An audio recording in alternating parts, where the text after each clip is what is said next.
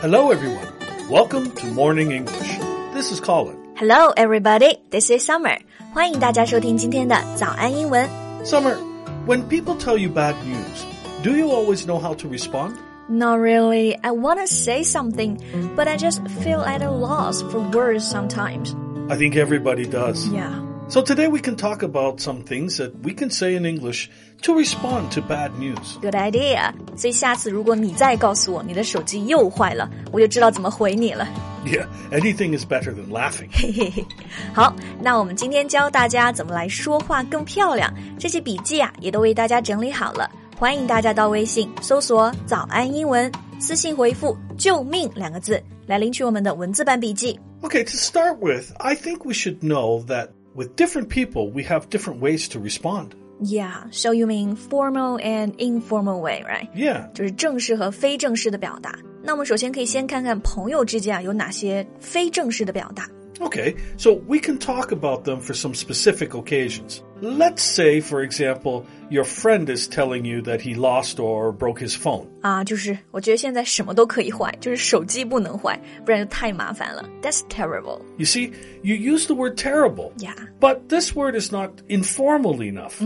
Some people, especially young people, would use this word instead stink. 哦、对对对，stink 这个词有一个意思就是臭，什么东西臭死了，你就可以说 that stinks。 Yeah. So we can also use stink to mean that uh, something is bad or unpleasant or terrible. 就是太讨厌了，太糟糕了，我们就可以说 that stinks。那我还想起一个词啊，sucks。It means the same thing, right? Yeah, but sucks is a slang, so it's even more informal. Got it？ And there are other adjectives we can use here, you know. 就是一些形容词可以来替换 terrible。 Yeah, we have words like um, awful, rough, tough, disappointing. 对，这些词都可以用起来。所以呢，这种回答方式就是用到你各种可以用到的形容词。就比如说，Sorry to hear that. That's terrible. That stinks. That's awful. That's rough. Yeah. Now, let's take a look at another situation. If your friend tells you that his friend canceled a date last minute and he was stood up, Summer, what would you say? 就是他被放鸽子了，对吧？前面那些表达我觉得就挺好用的，可能还会加一句说他是个扫兴鬼 Yeah, right. So the word is bummer. （bummer）。So can I say he's a bummer, she's a bummer, or that's a bummer？ Yeah, all of them. You can use it in many ways. You can just say, oh, bummer, or what a bummer. What a bummer! Yeah. All right，那坏消息中还有一种很常见，就是说对方告诉你他身体不好、不舒服。You know, when people feel not so good or is getting sick, how could we respond to that? Oh, well, in this case, people usually say, hope you feel better. Feel better 就是感觉好一点，赶快好起来。可以说 Hope you feel better，也可以直接说 Feel better。 To be honest, these are things that are not really that bad. So when we respond, maybe we don't have to think too much. I agree。朋友之间这种事情可能开个玩笑就能过去。一些真正难回答或者要注意的呢，就是平常一些比较少发生的坏消息，like some really bad news, like losing a job, losing a pet, things like that。 Yeah, something we, you know, truly feel sorry for. And at this time, the expression is much more formal. Yeah, and I think we just tell our friends how we think. For example, I'm so sorry. That's awful. Or, I'm sorry to hear such terrible news.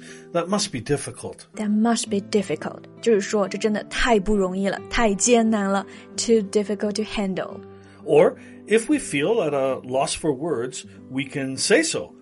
I don't really know what to say. I can't believe it. I'm so sorry. 啊，就是我也不知道该说什么了，但是我在你身边，I'm with you，right？ That's right. So, next we can offer some help, you know, by saying something like, If there's anything I can do, just let me know. 哎，这个很实用。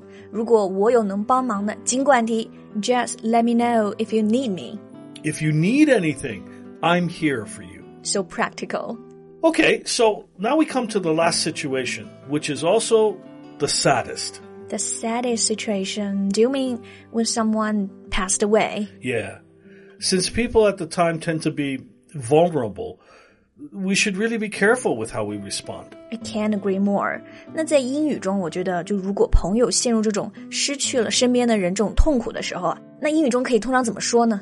Well, a common way is I'm sorry for your loss, or I'm very sorry about your loss. loss 就是指失去，是一个名词。Sorry for your loss。 Another one is uh, very formal. Please accept my sincerest condolences, or please accept my sincerest sympathies. 啊，这个单词就是 condolences，意思是吊唁、凭吊。Accept my sincerest condolences，字面意思就是请接受我最诚挚的吊唁。 Now, another way people might say is our condolences go to his family. 对，对他们家人来说这是最痛苦的，对吗？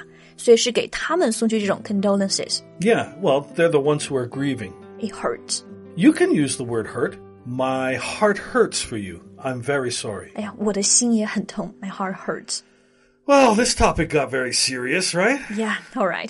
好，我们收拾一下心情啊。最后呢，带着大家再把我们今天学到来复习一下。要不就这样子，你来告诉我各种坏消息，然后我用不同的句子来回复你。